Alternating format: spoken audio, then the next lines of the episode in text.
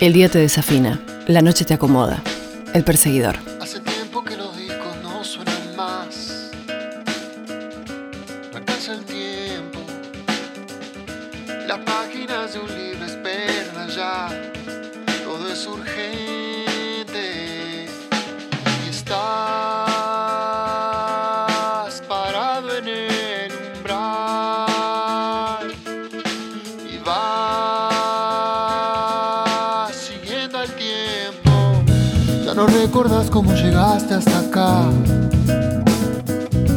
Te pesa el tiempo.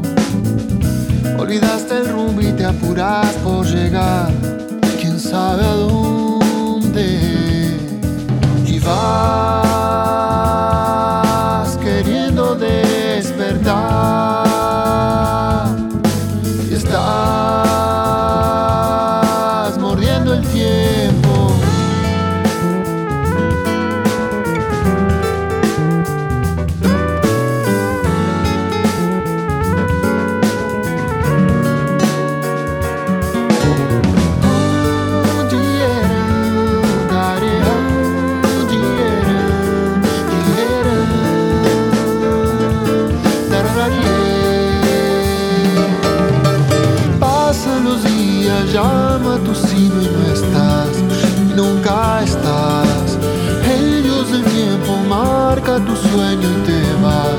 quedando atrás.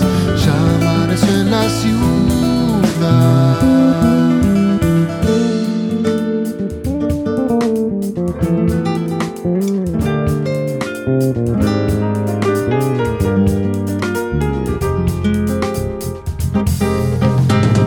Cinco mil agujas van clavando el tic-tac.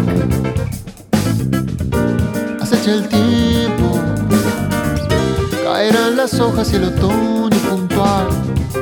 Será un presagio. Mirás las luces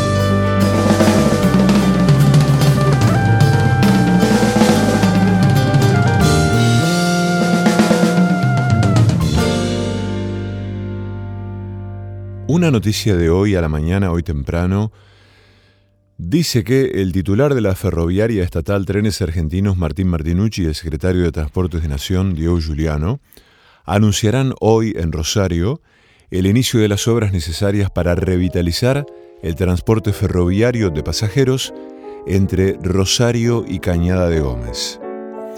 Se espera que el transporte llegue a la estación Rosario Norte después de hacer escalas en Roldán y Funes. El tren de proximidad implicará adaptar vías, resolver intrusiones y trabajar junto a municipios y comunas. La idea es un servicio de pasajeros especial con perfil metropolitano y es uno de los principales objetivos de la gestión, impulsar el transporte ferroviario que enlace ciudades. Bueno, la noticia sigue, habla de inversiones, de obras, de eh, los transportes multimodales. El tren es el transporte del futuro, aseguró el legislador local, Eduardo Tonioli. Em, es una noticia que tiene que ver con una agenda política eh, de esta parte de la provincia de Santa Fe. Pero yo pensaba cuánto hace que mm, las preguntas son dos o tres. ¿Cuánto hace que no me suba a un tren? cuándo fue la última vez que me subí a un tren y cuántas veces en realidad me subí a un tren. Creo que fue una sola cuando era muy pequeño y no recuerdo para ir desde dónde y hacia dónde. Pero va a volver el tren, aparentemente, está todo dispuesto para que así sea. Y mm, yo pensaba en cuando nos mudamos aquí a Roldán, una de las primeras cosas que a Elena cuando era muy pequeña le llamó la atención fue el paso del tren. Y tanto fue así que cada vez que pasaba el tren, el tren pasa a unos 500 metros de, nuestra casa más o menos, em, hace sonar su, su sirena, su alerta, porque hay varios cruces. De hecho, ha habido accidentes, han habido accidentes. Mi hija eh, gritaba, el tren, el tren, y le fascinaba verlo pasar, toda esa mole de metal, eh, ese ruido abrumador. Nos acercábamos, muchas veces lo hemos visto pasar muy cerca, a pocos metros, y, y era y sigue siendo realmente un espectáculo. Naturalmente ahora es más grande, ya lo naturalizó. Yo cuando pasa el tren y estoy grabando como ahora, tengo que parar porque si bien no, no se mete un sonido que se escucha demasiado, hay como un, un run run grave que a mí al menos me distrae y me hace parar, me hace detenerme. Pero pienso también en el enorme beneficio que traerá para las gentes que vivimos al oeste de Rosario, en términos de transporte, ¿no? Cómo va a aliviar, cómo va a despejar tanto la, Ruta 9, lo que se llama eh, Córdoba o Avenida Eva Perón, y la autopista Rosario-Córdoba, al menos desde, eh, desde Roldán, Funes hasta Rosario y de vuelta. Ojalá sea así porque eh, la cantidad de autos que, que circula es muy grande. Por supuesto que en épocas de pandemia toda la circulación ha disminuido, pero mm, parece que vuelve el tren y sí, voy a caer en un lugar común, empezando este programa con esta música.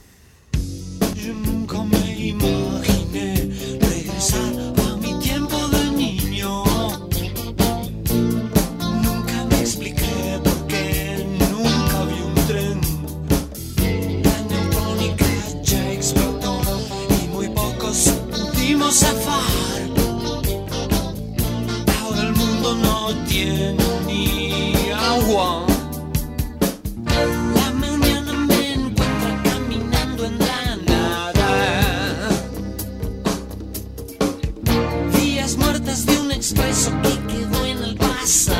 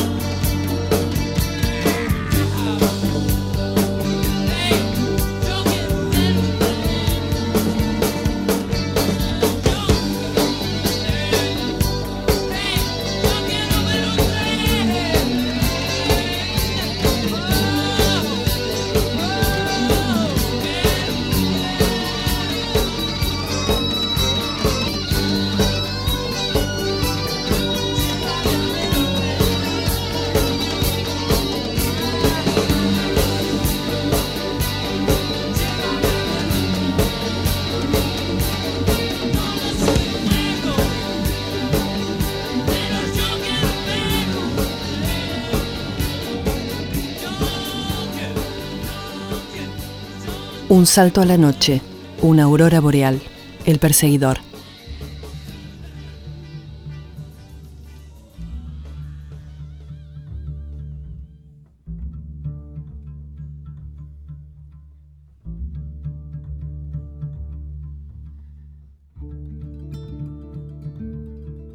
Encontré un poema de un poeta mm, argentino que se llama Juan Manuel Inchauspe.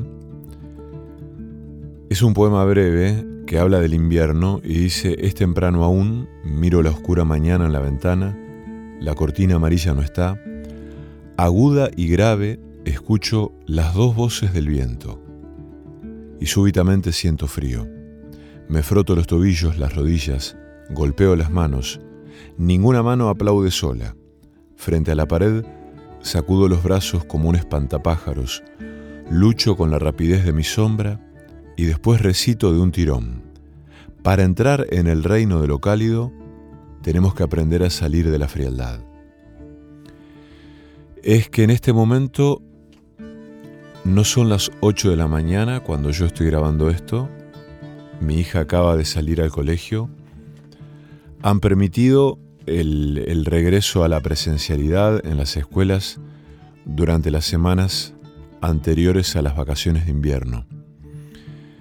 Me he levantado alrededor de las seis y media, le hice el desayuno, desayunó en la cama plácidamente, preparé algunas cosas de su mochila, su merienda, y vino Juan, el padre de Sara, una compañera, a buscarla, y marcharon a la escuela. Es una mañana fría, no tan fría. Hay humedad. Ayer lloviznó un poco y desde mañana o el sábado está previsto un descenso notorio de la temperatura. Va a ser frío el fin de semana. Pero es de noche. Aún es de noche. Siempre tuve una aversión muy grande por las mañanas frías, eh, por, no, por, no por el frío en sí, el frío me gusta y creo que me gustó siempre, sino por levantarme temprano para ir a la escuela. Esas horas de, tensión, de saber que me tenía que someter a un sistema, de que tenía que, que rendir, siempre me resultó abrumador y nunca pude desentrañar del todo qué es lo que me pasaba allí. Ahora lo tengo que resolver de otra manera y me he puesto a grabar a esta hora porque quería comentar lo del tren, quería que escuchemos a Spinetta, quería leerles este poema de Inchauspe, como luego les, les leeré otros también, a propósito de esta estación tan maravillosa del invierno, y también porque hoy me vacunan. Hay mm, muchísima gente que se está vacunando, o muchísima gente a la que están vacunando, el Estado, los estados, y mm, no, no quiero entrar en, en el raconto de, de posturas ni comentarios, pero el otro día le pedí ayuda a un vecino con un asunto del auto y me encuentro con su compañera, con su mujer, que venía a sacar la basura. Son gente de más de 60 años, viven en la esquina de mi casa y empezamos a charlar de este tiempo, ¿no? Con comentarios que intentan romper el hielo diciendo cosas como qué tiempos estos, ¿no? Qué bárbaro, cuándo pasará todo, qué... y ese tipo de cosas. Y cuando yo le pregunto a ella si se si se habían vacunado, pensando que su respuesta iba a ser afirmativa. Me dijo que no y que no se iban a vacunar.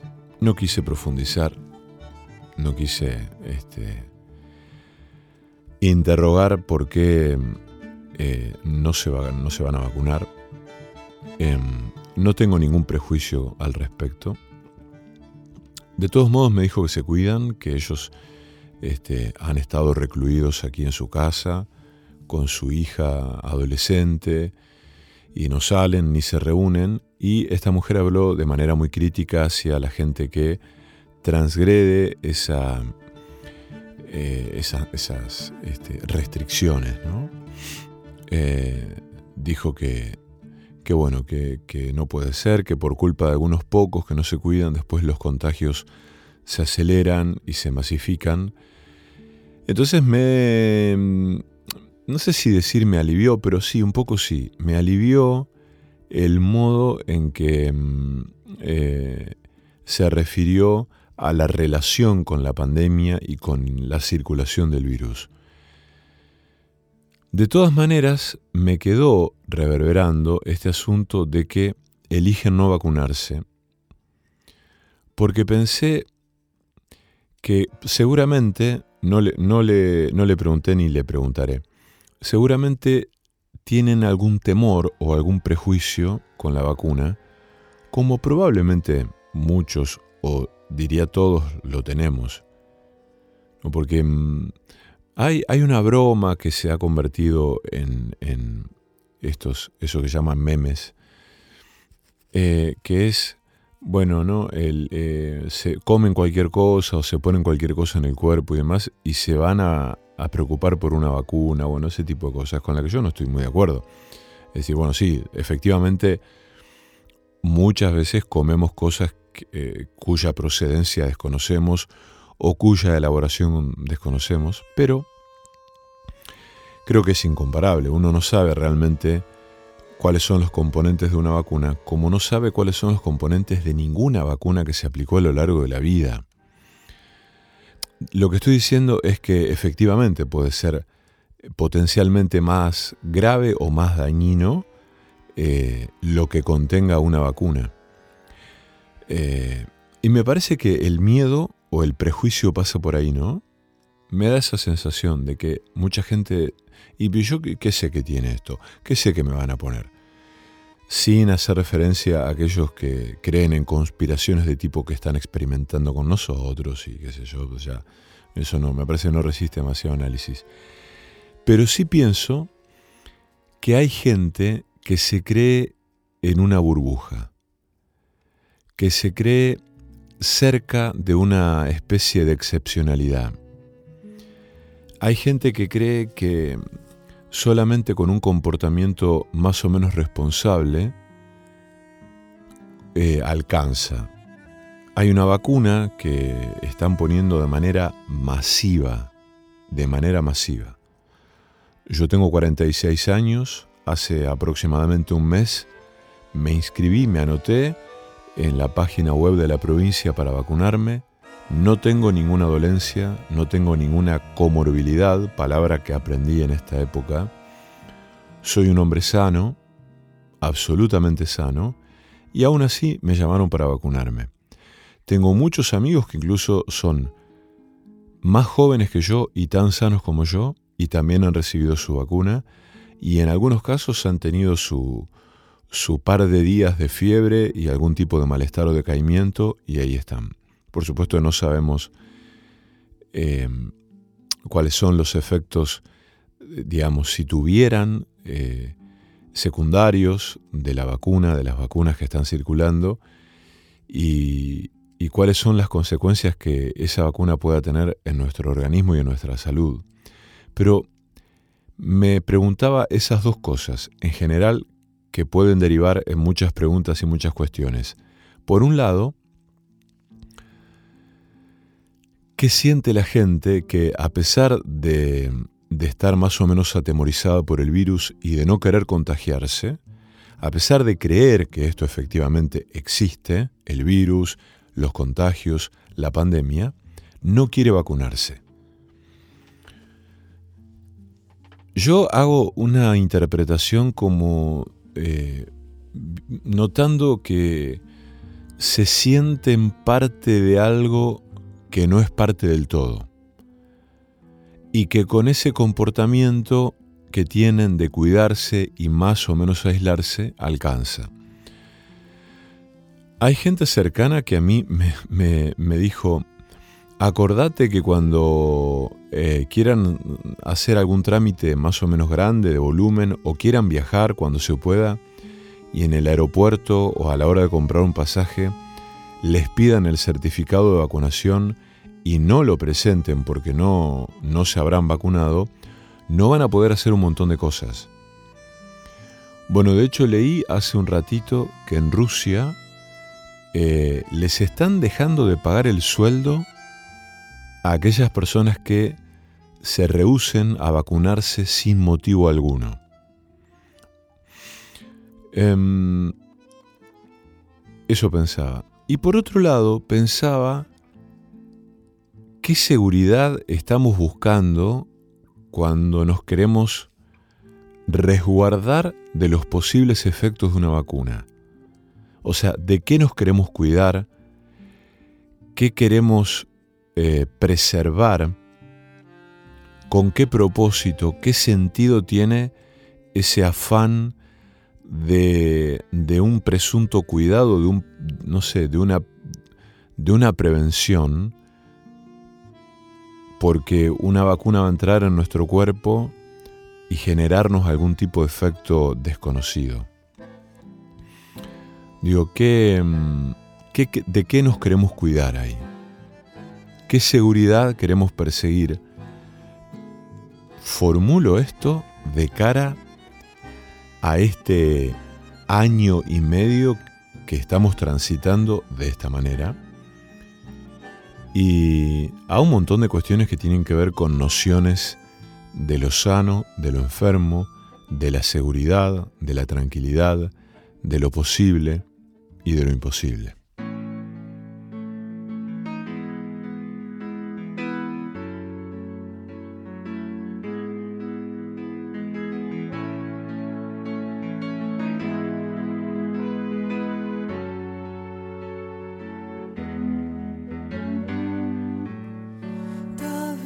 sea eterno este inmenso amor.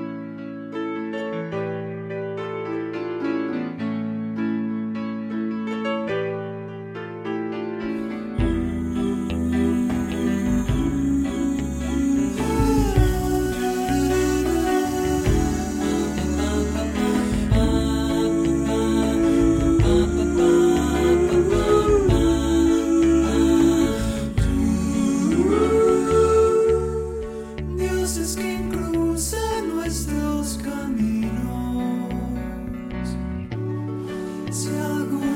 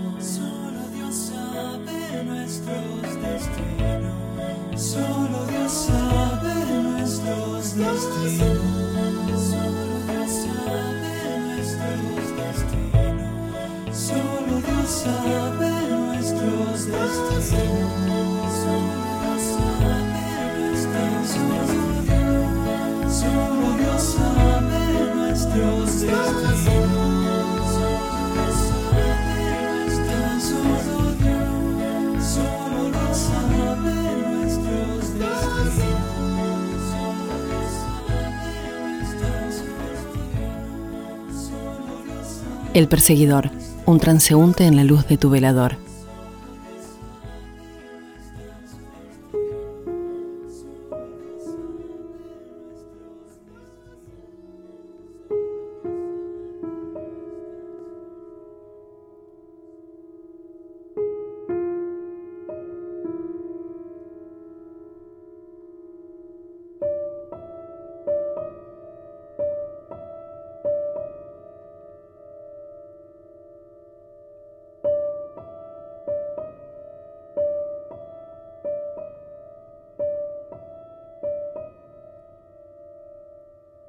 No sé por qué se relaciona al invierno con una forma del silencio, con una forma del reposo, con una forma de la quietud.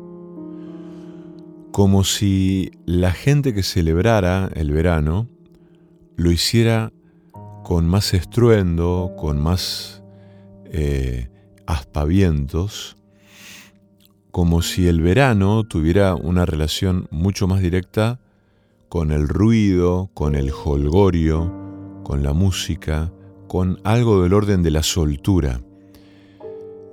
¿Será porque en invierno estamos más tiempo adentro, afuera hay más silencio, solo se escuchan eh, algunos vehículos que pasan, algunos perros, los días de sol eh, dejan oír algunos pájaros y la actividad eh, es más o menos normal.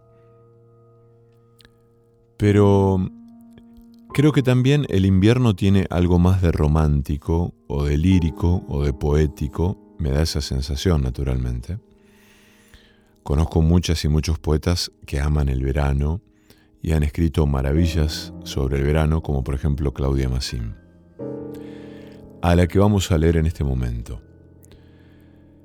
Em, Claudia escribió el año pasado el COVID se llevó a los 59 años a Kim Ki-duk, el director de una de las películas más hermosas del mundo, Primavera, Verano, Otoño, Invierno y otra vez Primavera, entre otras muchas películas tremendas y preciosas. Mi pequeño homenaje a este genio, dice Claudia, es este poema que va a formar parte de mi próximo libro y está claro basado en esa película. Primavera, verano, otoño, invierno y otra vez primavera.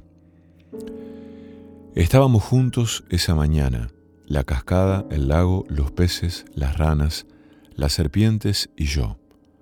Un monje pequeño, poco hábil todavía con mis brazos y mis piernas, tambaleante. Até una piedra diminuta a cada cuerpo, al de un pez, al de una rana, al de una serpiente, una piedra, pensada a escala para que pudieran moverse, pero con infinito esfuerzo me dio risa verlos tratar de nadar, saltar, huir y no poder. Por momentos parecían un peso muerto, no las criaturas ágiles y veloces que eran. Yo no sabía el nombre de la crueldad, pero la estaba descubriendo en los hechos. El pez, la rana, la serpiente no eran yo. Yo no sentía, no era posible, su dolor.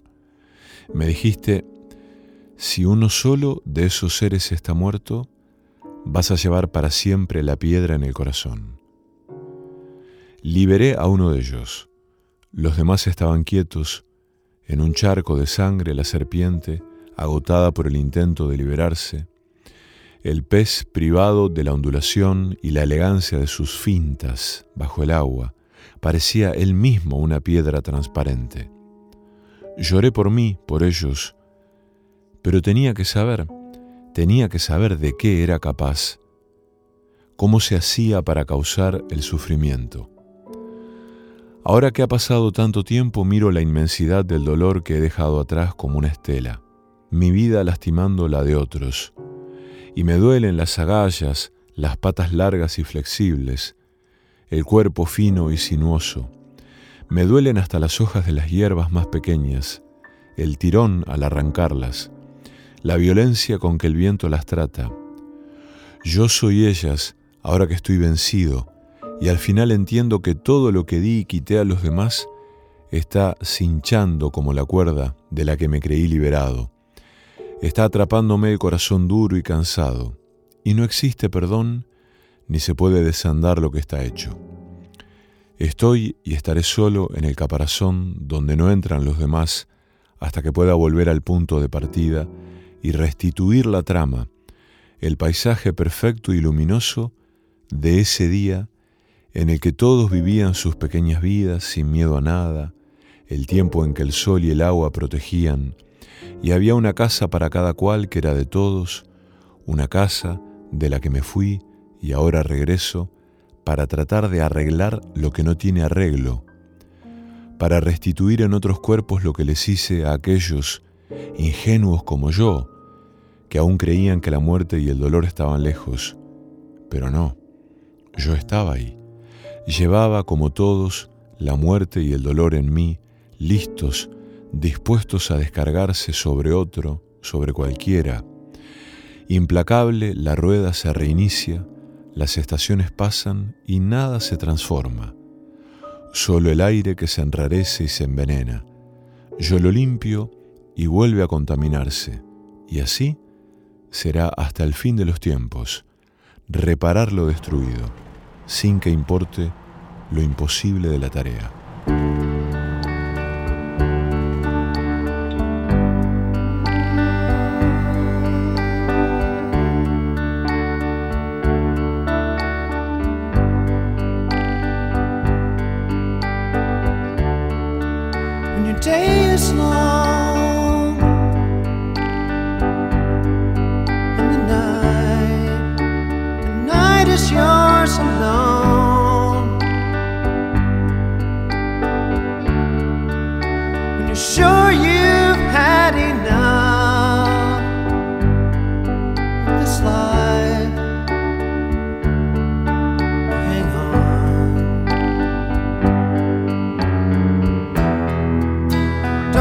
at your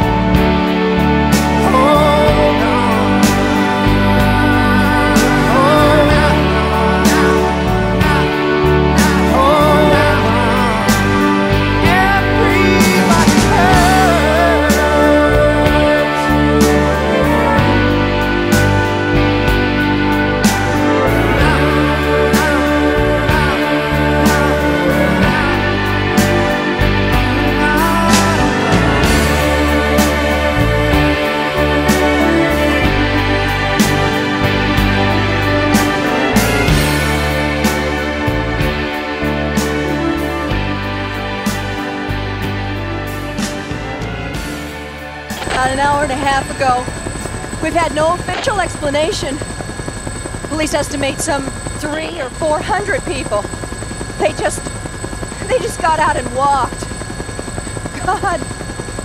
We've gotten confirmation. We cannot find anyone. El perseguidor. I've never seen Una noche imprevisible.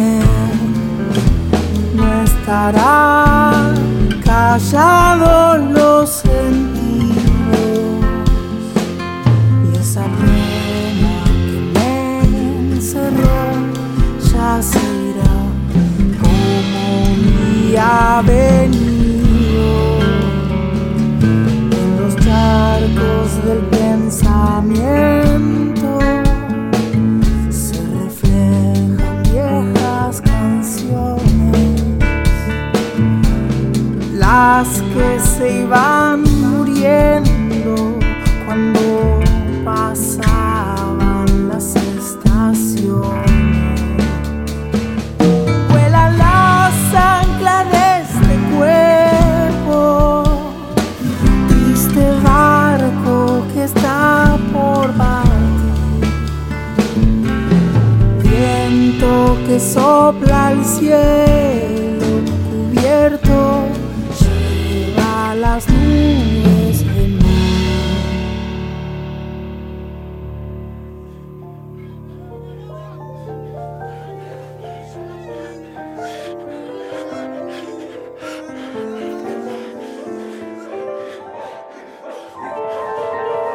probablemente esta gente no sienta que con la vacuna se contamine.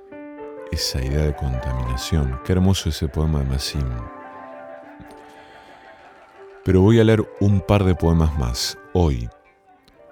Sueño para el invierno. A ella.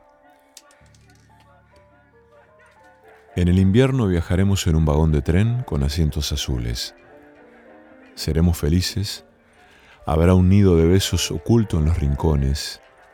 Cerrarán sus ojos para no ver los gestos en las últimas sombras. Esos monstruos huidizos, multitudes oscuras de demonios y lobos. Y luego en tu mejilla sentirás un rasguño. Un beso muy pequeño como una araña suave correrá por tu cuello. Y me dirás, búscala, reclinando tu cara, y tardaremos mucho en hallar esa araña, por demás indiscreta. love.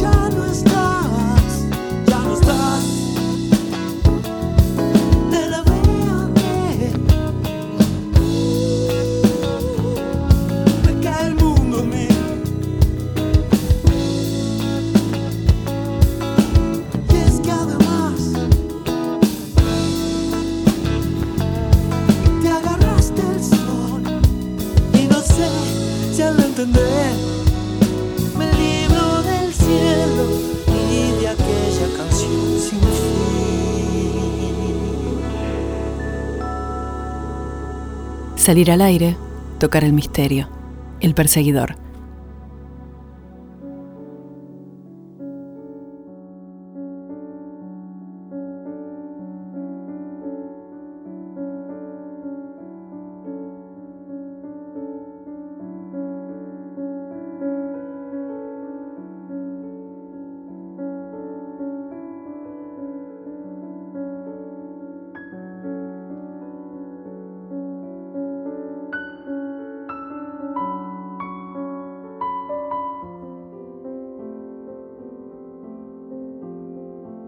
Llega el invierno. Espléndido dictado me dan las lentas hojas vestidas de silencio y amarillo. Soy un libro de nieve, una espaciosa mano, una pradera, un círculo que espera. Pertenezco a la tierra y a su invierno.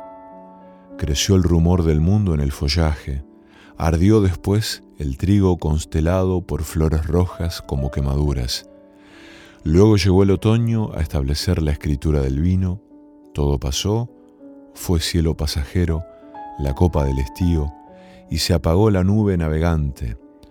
Yo esperé en el balcón tan enlutado como ayer con las yedras de mi infancia, que la tierra extendiera sus alas en mi amor deshabitado.